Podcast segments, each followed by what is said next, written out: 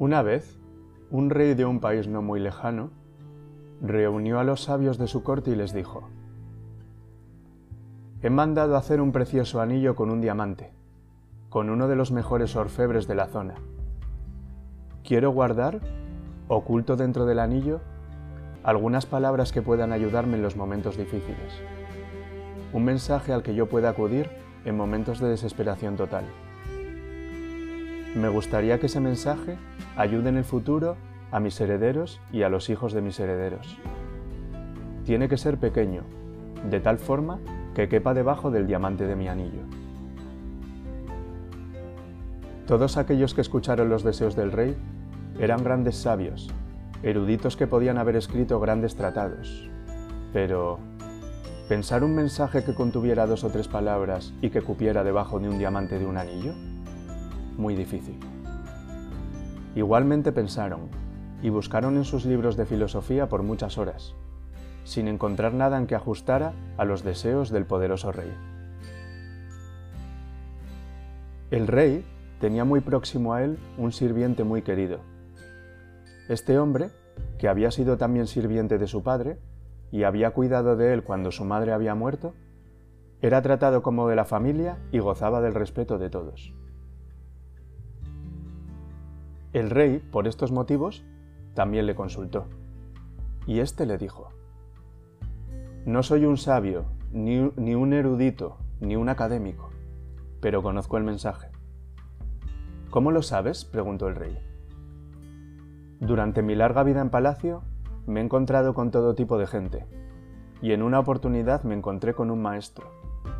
Era un invitado de tu padre, y yo estuve a su servicio. Cuando nos dejó, yo le acompañé hasta la puerta para despedirle y como gesto de agradecimiento me dio este mensaje. En ese momento el anciano escribió en un diminuto papel el mencionado mensaje, lo dobló y se lo entregó al rey. Pero no lo leas, dijo, manténlo guardado en el anillo. Ábrelo solo cuando no encuentres salida en una situación. Ese momento no tardó en llegar el país fue invadido y su reino se vio amenazado. Estaba huyendo a caballo por salvar su vida mientras sus enemigos le perseguían. Estaba solo y los perseguidores eran numerosos. En un momento, llegó al lugar donde el camino se acababa, y frente a él había un precipicio y un profundo valle. Caer por él sería fatal. No podía volver atrás porque el enemigo le cerraba el camino. Podía escuchar el trote de los caballos, las voces, la proximidad del enemigo. Fue entonces cuando recordó lo del anillo. Sacó el papel, lo abrió y allí encontró un pequeño mensaje tremendamente valioso para el momento. Simplemente decía, esto también pasará. En ese momento fue consciente que se cernía sobre él un gran silencio los enemigos que le perseguían debían haberse perdido en el bosque, o debían haberse equivocado de camino. Pero lo cierto es que le rodeaba un, un inmenso silencio. Ya no se sentía el trotar de los caballos. El rey se sintió profundamente agradecido al sirviente y al maestro desconocido. Esas palabras habían resultado milagrosas. Dobló el papel, volvió a guardarlo en el anillo, reunió nuevamente a su ejército y reconquistó su reinado.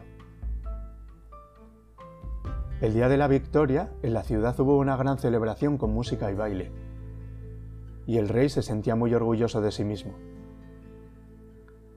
En ese momento, nuevamente el anciano estaba a su lado y le dijo, Apreciado rey, ha llegado el momento de que leas nuevamente el mensaje del anillo.